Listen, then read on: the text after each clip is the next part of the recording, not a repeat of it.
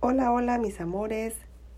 Mi nombre es Ana Meléndez. Bienvenidos, bienvenidos una vez más a este mi espacio de podcast donde comparto un curso de milagros. Esto es posible a través de la Academia del Ser. Quiero darle gracias a Dios y al Espíritu Santo por la inmensa bendición de poder compartir con todos ustedes día a día. Bueno, mis amores, continuamos en el capítulo 17. Capítulo 17, parte 5 y como título La relación que ha sanado. La lectura de hoy dice, la relación santa es la expresión del instante santo mientras uno viva en este mundo. Como todo lo relativo a la salvación, el instante santo es un dispositivo práctico del que dan fe sus resultados. El instante santo nunca falla. La experiencia que subsita siempre se deja sentir, mas si no se expresa no se puede recordar. La relación santa es un constante recordatorio de la experiencia en la que la relación se convirtió en lo que es. Y así como la relación no santa es un continuo himno de odio en alabanza de su hacedor, así también la relación santa es un feliz cántico de alabanza al Redentor de las relaciones la relación santa, que es un paso crucial hacia la percepción del mundo real, es algo que se aprende. Es la relación no santa de antes, pero transformada y vista con otros ojos. La relación santa es un logro didáctico extraordinario. La relación santa es en todos sus aspectos comienzo, desarrollo y consumación, lo opuesto a la relación no santa. Consuélate con esto. La única fase que es difícil es el comienzo, pues en esa etapa el objetivo de la relación cambia de súbito a, eh, a exactamente lo opuesto de la que lo era antes. Este es el primer resultado que se obtiene cuando se ofrece la relación al Espíritu Santo, al fin que se valga de ella para sus fines. El Espíritu Santo acepta esta invitación inmediatamente y no se demora ni un instante en ofrecerte los resultados prácticos derivados de haberle pedido que intervenga. Su objetivo reemplaza al tuyo de inmediato. Esto tiene lugar muy pronto, pero parece alterar la relación desconyug de e incluso producir gran tensión. La razón de ello es muy obvia. La relación tal como es ahora no está en armonía con su propio propósito y es claramente inadecuada para el nuevo propósito que se aceptó para ella. En su condición profana, tu objetivo era lo único que parecía darle significado. Ahora no parece tener ningún sentido. Muchas relaciones se rompen en este punto, reanudándose la búsqueda del viejo objetivo en otra relación pues una vez que la relación no santa acepta el objetivo de la santidad, jamás puede volver a ser lo que era antes. La tentación del ego se vuelve extremadamente intensa con este cambio de objetivos, pues la relación no ha cambiado aún lo suficiente como para poder mantenerse completamente inmune a la atracción de su objetivo previo. Y su estructura se ve amenazada cuando se reconoce lo inadecuada que es para satisfacer su nuevo propósito. El conflicto entre el objetivo y la estructura de la relación es tan evidente que no puede coexistir.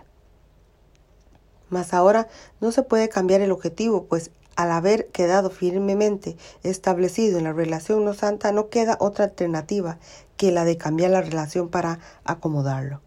Hasta que esta solución no se vea y acepte como la única manera de poder o de poner final al conflicto, la relación parece tener serias dificultades. Cambiar el objetivo gradualmente no sería más benévolo, pues el contraste perdería definición y de ello le daría tiempo al ego para reinterpretar cada paso a su antojo. Solo un cambio de propósito radical puede producir un cambio de parecer absolutamente con respecto al objetivo de la relación.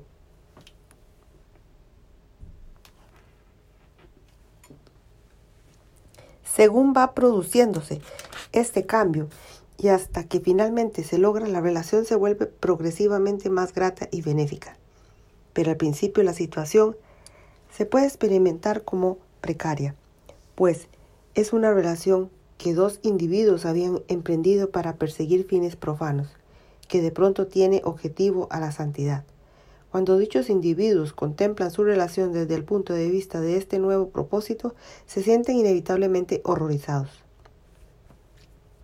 Su percepción de la relación puede incluso volverse bastante errática. Sin embargo, la manera en que su percepción estaba organizada antes ya no sirve para el objetivo que han acordado alcanzar. Ahora es el momento en que hay que tener fe. Permitirse que el objetivo se estableciese por ti, eso fue el acto de fe. No pierdas la fe ahora que se te han brindado las recompensas por tener fe. Si creíste que el Espíritu Santo estaba presente para aceptar la relación, ¿por qué no ibas a creer ahora que todavía sigue presente para purificar lo que aceptó dirigir? Ten fe en tu hermano durante lo que tan solo parece ser un periodo difícil. El objetivo ya está establecido y la cordura es el propósito de tu relación, pues la relación que tienes ahora es una relación de mente, reconocida como tal a la luz de su objetivo. Ahora, el ego te aconseja, sustituye esta relación por otra en la que puedas volver a perseguir tu viejo objetivo.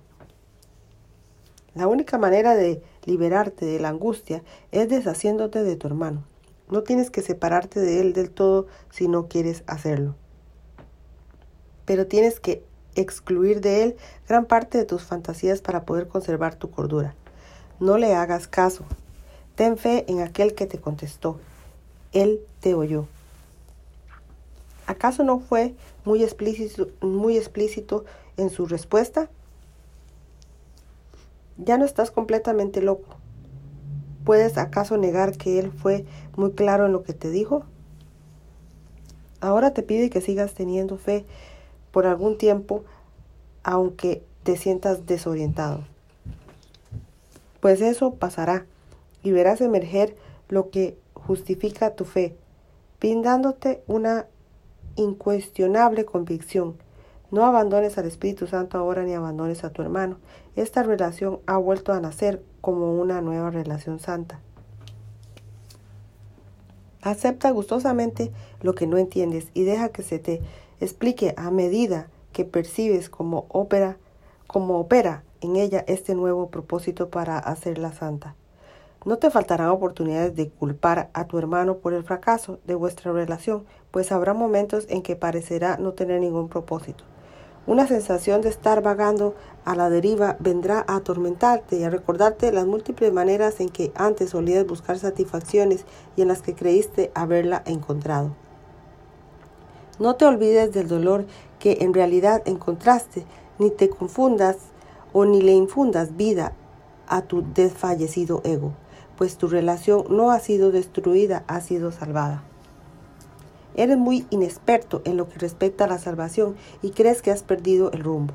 Lo que has perdido es tu manera de alcanzar la salvación, pero no pienses que eso es una pérdida. En tu inexplicable o, o en tu inexperiencia, recuerda que tu hermano y tú habéis comenzado de nuevo juntos. Dale la mano y camina y caminad el uno al lado del otro por una senda que os es más familiar de lo que ahora creéis. ¿No es acaso inevitable que recuerdes un objetivo que nunca ha cambiado ni cambiará jamás? Pues has elegido el objetivo de Dios, del que tu verdadera intención nunca estuvo ausente. El himno de la libertad se oye por toda la afiliación como el eco jubiloso de tu decisión. Te has unido a muchos en el instante santo y ellos se han unido a ti. No pienses que tu decisión te dejará desconsolado, pues Dios mismo ha bendecido tu relación santa. Únete a Él en su bendición y no dejes de ofrecerla la tuya, pues lo único que necesita ahora es tu bendición para que puedas ver que la salvación reside en ella. No condenes la salvación, pues ha venido a ti y dadle la bienvenida juntos, pues ha venido a unirnos o a uniros en la relación en la que toda afiliación es bendecida al unísono. decidisteis de mutuo acuerdo invitar al Espíritu Santo a vuestra relación. De no haber sido así, Él no habría podido entrar a formar parte de ella, Tal vez hayas cometido muchos errores desde entonces, pero tal vez también has realizado enormes esfuerzos para ayudarle a llevar a cabo su labor.